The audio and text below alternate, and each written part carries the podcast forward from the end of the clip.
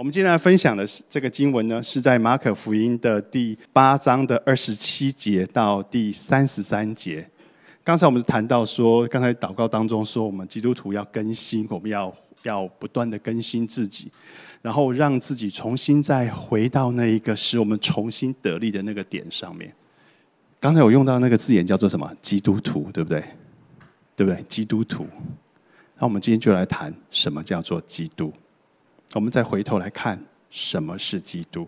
马可福音第八章的二十七节到三十三节，耶稣和门徒出去往该萨利亚腓利比的村庄去，在路上问门徒说：“人说我是谁？”他们说：“有人说是施洗的约翰，有人说是以利亚，又有人说是先知里的一位。”耶稣又问他们说：“你们说我是谁？”彼得回答说：“你是基督。”耶稣就境戒他们，不要告诉人。从此，他教训他们说：“人子必须受许多的苦，被长老、祭司长和文士弃绝，并且被杀，过三天复活。”耶稣明明的说这话，彼得就拉着他劝他。三十三节。耶稣转过来看着门徒，就责备彼得说：“撒旦，退我后边去吧，因为你不体贴神的意思，只体贴人的意思。”各位，这段经文你应该很熟悉，尤其是后面这一个“撒旦，退我后边去吧”，好，对不对？常常，呃，我我劝心儿吃点什么东西的时候，他都跟我讲这件事情，因为他这与他的减肥计划相违背。开个玩笑，不过这这句话我们都一直记得。你会觉得这段读起来会觉得有一个很大的反差，在马太福音，甚至你会发现耶稣赞许彼得说：“啊，你说这句话不是来自于你的，是来自于圣灵的。”但是没有两句话之后，耶稣就跟彼得说：“撒旦，退我后边去吧。”好，其实你会发觉这当中有一个反差，到底发生了什么事？彼得他们真的认识耶稣吗？我们来看一下大希律，耶稣出生的时候那个统治者。下令杀掉伯利恒周围的所有男孩的那个王，就是大希律。大希律王在耶稣出生之后不久就死掉了。当他死掉了之后，他他的王位啊分成了好几块。他有一个儿子叫亚里斯托布鲁斯，他生了一个女儿叫做希罗底，希罗底又嫁给了他的一个叔叔叫做希律腓力。然后呢，后来他跟他叔叔离婚了之后，又嫁给他的另外一个叔叔叫做希律安提帕。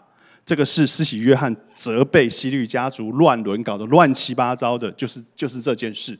希律希律腓力先娶了他的侄女希罗底，后来呢，希罗底又跟希律安提帕谈了恋爱，于是就把希律腓力给休了，就跟他离婚。于是他又跟希律安提帕又结婚。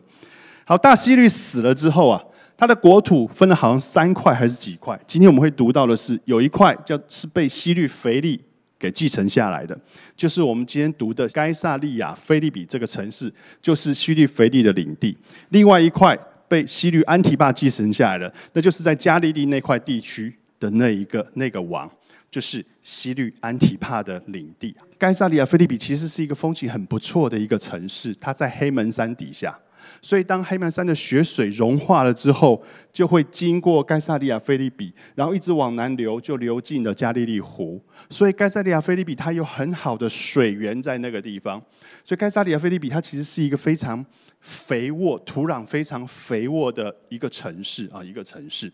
好，它如果你想看，如果说它有土壤肥沃，然后又有水源，在古代其实以农耕为主，事实上它很能够发展成为一个都市，因为。种种植方便，好种植方便。那所以说，他到大卫王朝的时候，这个地方其实是以色列的领土。好，在大卫王朝的时候，这个地方是以色列的领土。等到后来南国北国同时都都他先后灭亡了之后，各位你们记得那段历史吗？当南国北国灭灭亡了之后，犹太人就被掳到了巴比伦去了。当一被掳走了之后，那块土地就真空了，人就不见了。于是周围四围的民族就移进来了。所以，当周围的民族移进来了之后，一直到今天，耶稣基督在讲他要往该萨利亚腓利比往那边走过去的时候，这个地方住的是什么人？是犹太人吗？不是，是外邦人。是大量的外邦人住在那个地方，那根本就不是犹太的领土，就是不再是犹太人定居的地方。那边是很大量的外邦人住在这个地方。在盖萨利亚菲利比这个地方，在希腊帝国时代，是古代希腊人拜那个叫做牧羊神的地方。各位，你有没有看过希腊神话的牧羊神？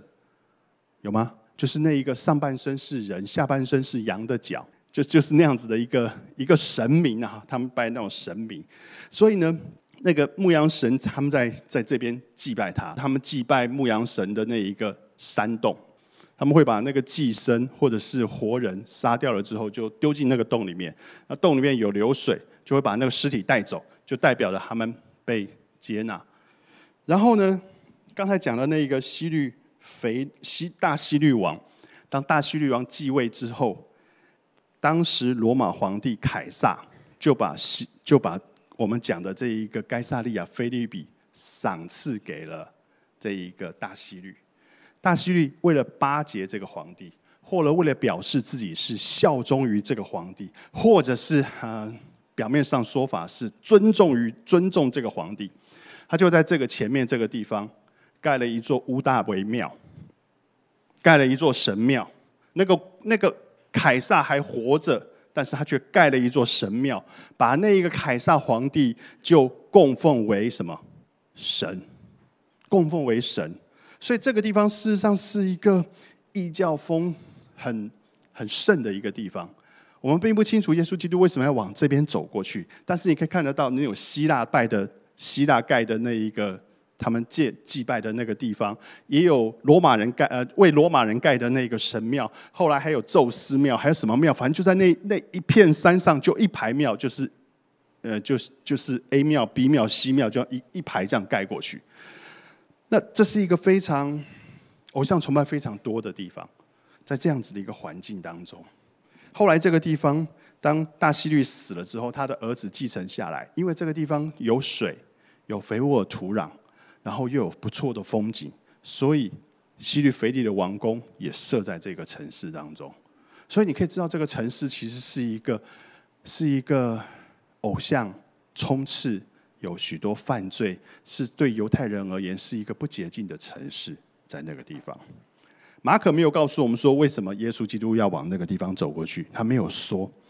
那猜想了，大概是西律安提帕想要抓耶稣，好，可能是这样子。于是他就往西律腓利那边走过去，因为反正兄弟两个为了那个女人不和，他也不会去跟他谈这件事，可能是这样子。或者是呢，耶稣想要带着那个门徒啊。离开包围他的群众，各位记得在这个故事之前发生了什么事吗？四千个人围着耶稣，没有饭好吃，于是耶稣使他们吃饱。就是四千个人神迹之后，就发生了这件事情。所以就发现，耶稣到了任何地方去，几乎都被群众给包围。所以他很有可能是想要说，我们就往北边去，远离这一些围绕他们的群众，哈，让自己和自己的门徒可以稍微休息一点。不管原因是什么，不管原因是什么，这群人都知道一件事：什么？他们已经离开了犹太区，对不对？然后往那个西，往那个该萨利亚、菲律宾那边走过去的时候，其实所有人都知道，我们已经离开了犹太人地区，走在外邦人区。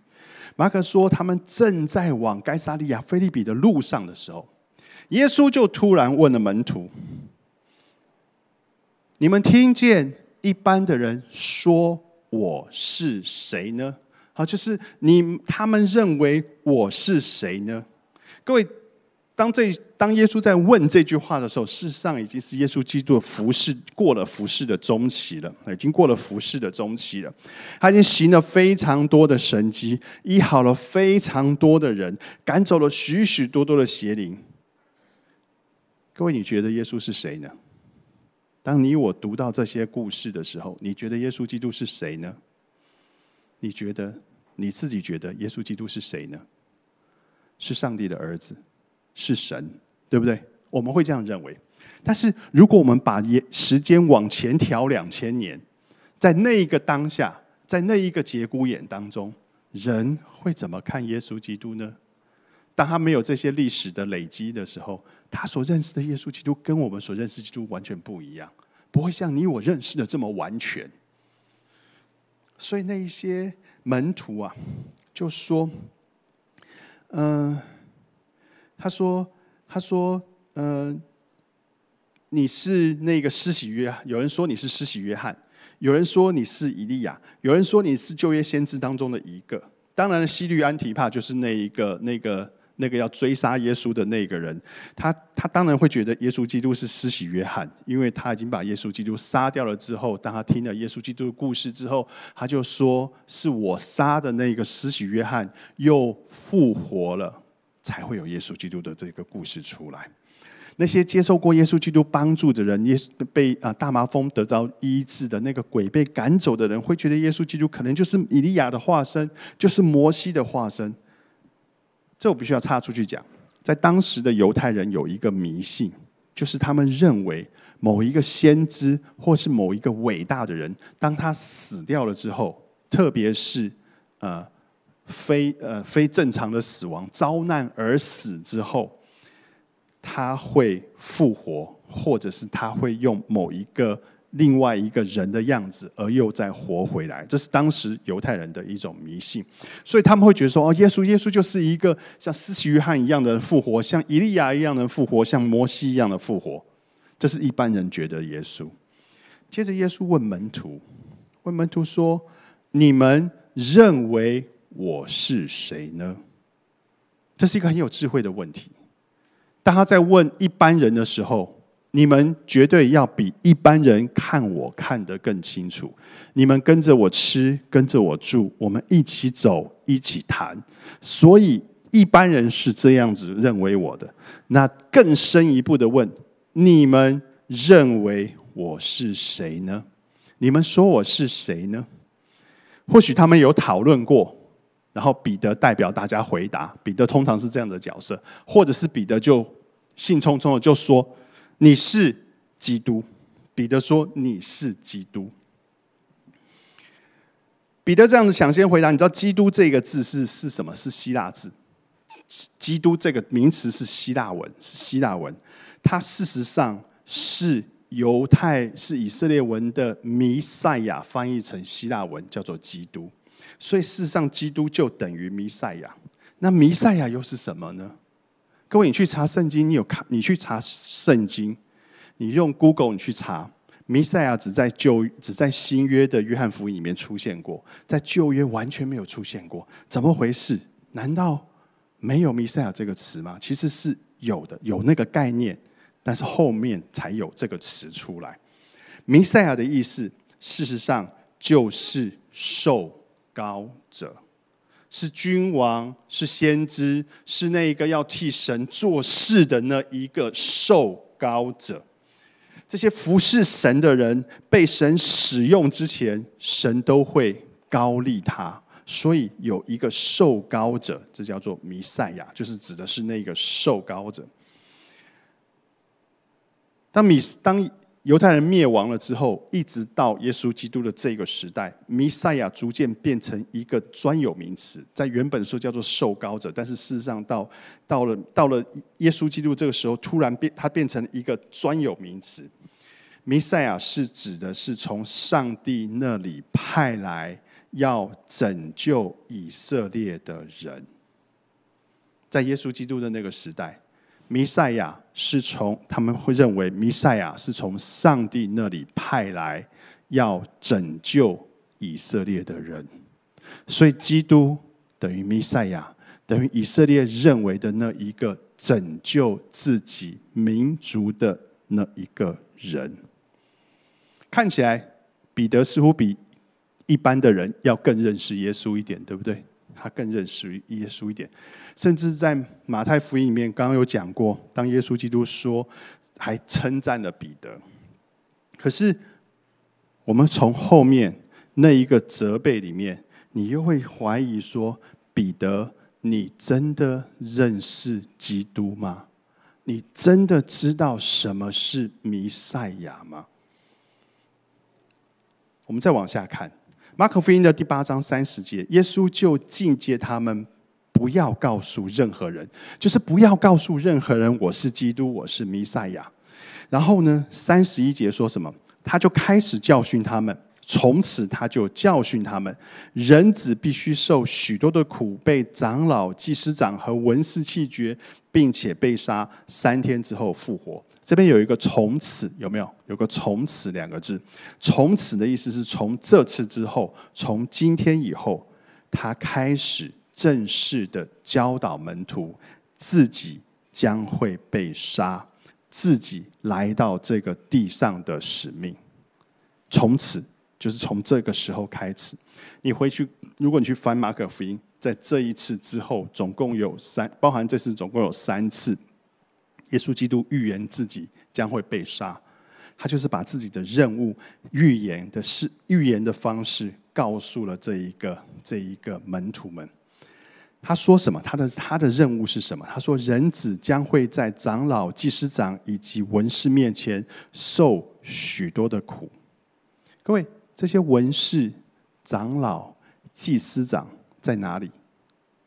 在什么地方？其实他们组成了当时犹太的最高法庭，就是当时的最高法院。这个最高法院在哪里？在耶路撒冷，在耶路撒冷。所以耶路，所以耶稣说自己最后面的那几天，他将要面临到耶路撒冷，将要面临这一些人的审问，这一些人的辱骂，甚至被士兵鞭打、被嘲笑，最后怎样？钉在十字架上，最后钉在十字架上，并且他还要被埋进墓穴，三天之后要活回来。彼得一听，心想：怎么可以啊？我们所期盼的那个弥赛亚，不是像你所说的这样，怎么可以呀？于是呢，他就拉着他，就劝他。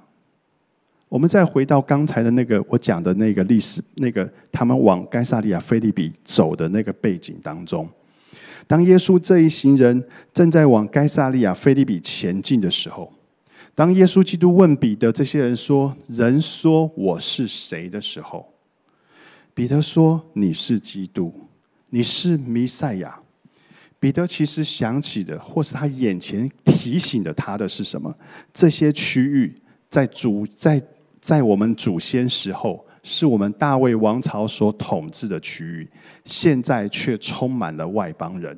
外邦人在这盖了他们所谓的神庙，外邦人在做这边进行的一切一切，让我们觉得不洁净的那一些的敬拜。我们已经成为亡国奴许久许久。这个时候，他所认为的那一个耶稣是什么？彼得所认为的那个耶稣是什么？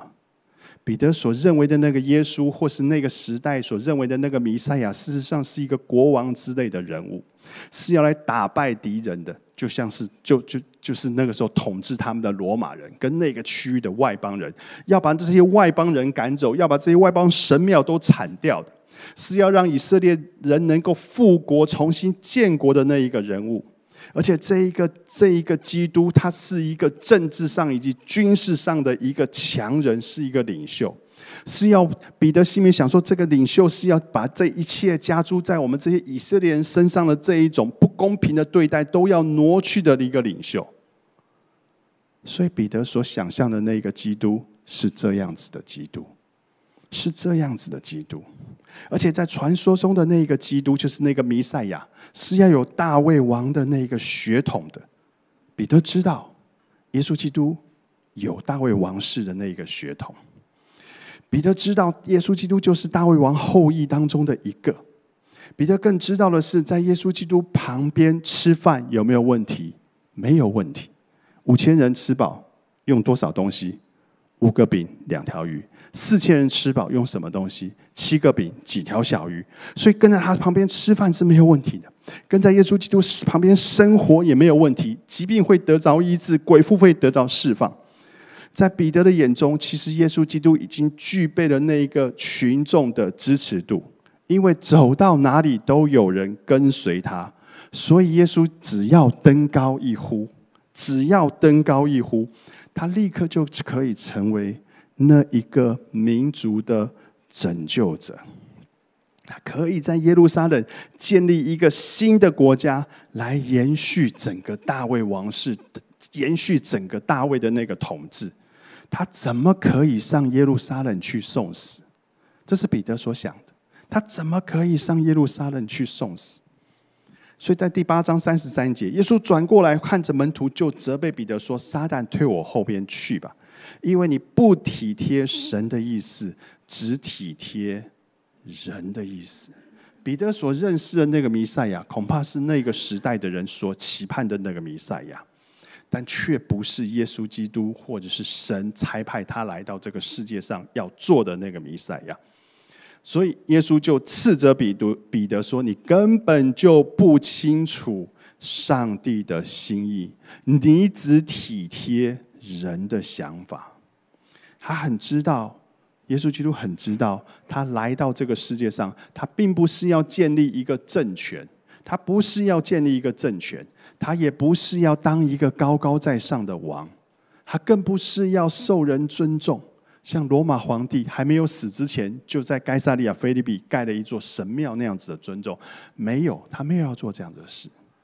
你知道，世界上的王，没有一个世界上的王会为他的统治。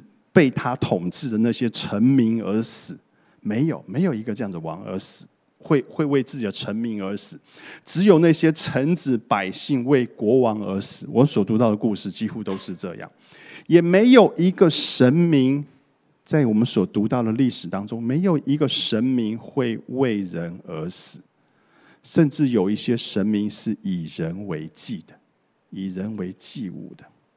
但是耶稣基督在这里。他却预告了什么？他将会为他要来到这个世界上所拯救的那一些人而死。所以，这个是耶稣基督，耶稣所告诉他自己这个基督将要扮演的那一个角色。我们再回头来看，基督到底是什么？上帝使基督为人而死，是为了要让人不再因罪与神。相隔绝。下面这段经文是保罗在哥罗西书里面所说的：“既然借着他在十字架上所流的血，这个他就指的是耶稣所流的血，成就了和平，便叫他叫万有，无论是地上的、天上的，都与自己这个自己指的是上帝和好。”你们从前与神隔绝，因着恶行，心里与他为敌；但如今他借着基督的肉身受死，叫你们与自己和好，都成了圣洁，没有瑕疵，无可责备，把你们引到自己的面前。各位，最使人站在上，使人。让人站在上帝的那一个对立面，我们与上帝为敌。但是因为耶稣基督的死，因为耶稣基督的上了十字架，让我们的罪在耶稣基督的宝血当中得着了洗净，使我们跟上帝之间的那个对立消失了，使我们跟上帝之间的对立消失了。所以，上帝视我们为洁净的。这是耶稣基督为什么要死？的那一个原因，加拉太书一章四节，他这边说，基督照我们父神的旨意，为我们的罪舍己，要救我们脱离这罪恶的时代。这个是保罗告诉我们，告诉加拉太教会，也告诉这些读这些后面读这些书的人，基督为我们的罪而死，使我们可以怎样？在上帝面前永远活着。我猜想，即使是在彼得在那个当下被耶稣基督斥责说“撒旦退我后边去吧”，他自己恐怕都被斥责的一头雾水，根本不知道为什么我得罪了你，你干嘛要这样骂我？但是当他根本不会知道为什么耶稣基督要。要走到十字架上面去，他根本不知道耶稣基督为什么真的要死在十字架上面。但是当时间过去了，当很多事情显明出来了之后，你觉得彼得明白了吗？他终究是明白了。当耶稣基当当彼得后来回想耶稣基督在往该萨利亚菲利比路上对自己所说的话的含义了之后，他写信，他曾经写信给小亚细亚的几间教会，在彼得前书里面有提到，彼得前书一章的十八节、十九节，这是彼得自己写的。他告诉这些教会的人说：“知道你们要知道，你们得赎，脱去你们祖宗所传流的那个虚妄的行为，不是凭借着那些能坏的金银，乃是凭着什么？基督的宝血，如同无瑕疵、无玷污的宝血。基督的宝血，乃是凭着弥赛亚的宝血。”乃是凭着我当时所错误认知的那一个耶稣基督的宝血，我们才能够跟神之间变得好像是无瑕疵的那一个那一个感觉。这几间教会当中的会有大多都是外邦人，就是彼得当时想要赶走的那一些外邦人，但是彼得后来成为牧养他们的人。彼得说：“这个救恩使我们得救赎，是因着耶稣基督的死。”在同一卷书里面，《彼得前书》二章二十四节，他怎么说？他被挂在木头上，指的是耶稣被挂在木头上，亲身的担当了我们的罪，使我们既然在罪上死，就得以在义上活。因他受的鞭伤，你们便得了医治。因耶稣基督受的鞭伤，你们便得了医治。跟保罗很像，彼得告诉这些这些外邦人、这些收信的人，耶稣基督为我们的罪死了，使我们可以在上帝的面前永远活了。